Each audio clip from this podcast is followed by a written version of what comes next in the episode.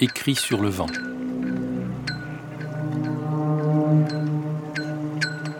Par Martin Winkler.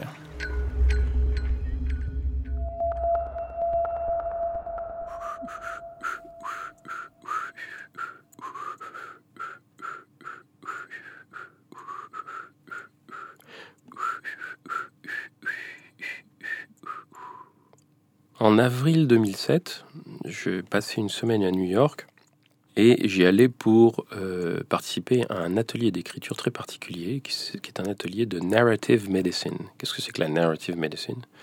C'est une, une discipline en émergence. C'est pas quelque chose qui existe depuis très longtemps aux États-Unis, mais ça existe quand même depuis plusieurs années. C'est une discipline en émergence qui part de l'idée que pour devenir des soignants compétents et surtout des soignants qui s'occupent vraiment bien des gens qui en ont besoin, le soignant doit être doit se comporter en lecteur, comme un lecteur de littérature. L'une des inventeurs de la narrative medicine, qui s'appelle Rita Sharon, pose dans un de ses textes que le patient est un texte littéraire qui s'offre au médecin.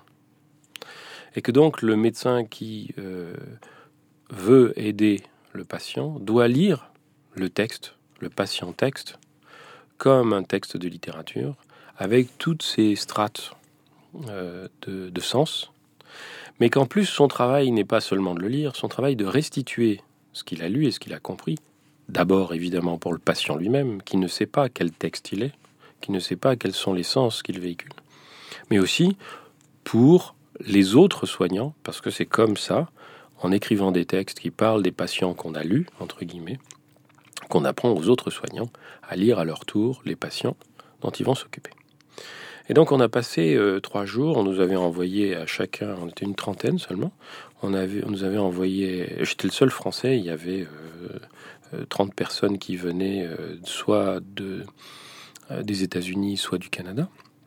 On nous avait envoyé un grand classeur dans lequel il y avait une quinzaine de textes à lire, qui allait nous aider à préparer ce séminaire qui a duré deux jours et demi, cinq, euh, cinq séances, cinq demi-journées, pendant lesquelles à chaque fois on avait une conférence plénière, on avait ensuite euh, un travail de groupe qu'on faisait euh, dans un groupe fixe, on était huit dans chaque groupe, et qui était un travail qui consistait à écrire, à écrire beaucoup de choses.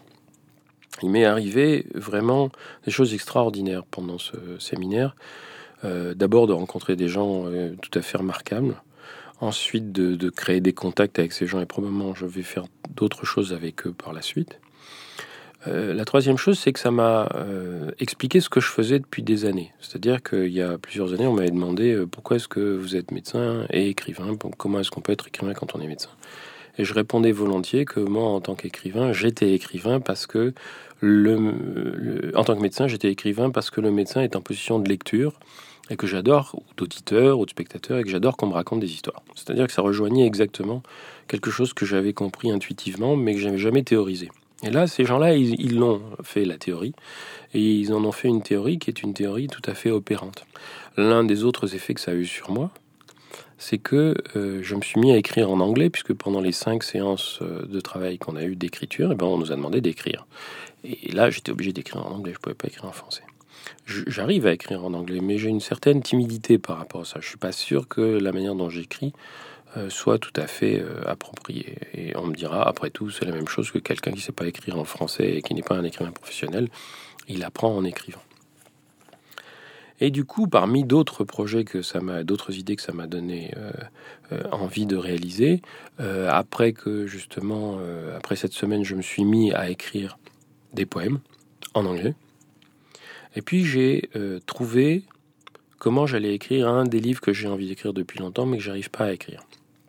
Je suis médecin dans un centre de planification, je reçois essentiellement des femmes, et ces femmes, elles viennent me parler de leur sexualité, de leur mari, de leur contraception, de leur grossesse, de leur désir de grossesse, de leurs avortements, de leur euh, sexe qui leur fait mal, de leur absence de libido.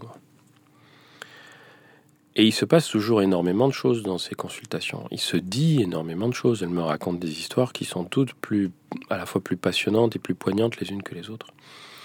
Et je n'ai jamais su comment je pourrais en faire un texte parce que j'ai trop l'impression d'être en situation, j'aurais trop l'impression d'être en situation de voyeurisme en notant ce qu'elles m'ont dit et ensuite en le retranscrivant.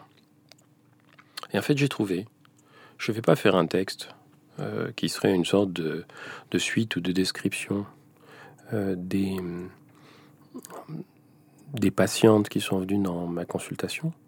Je vais faire une suite de poèmes qui seront soit des poèmes, soit des chansons, soit des monologues, écrits en écho de ce que les femmes me racontent.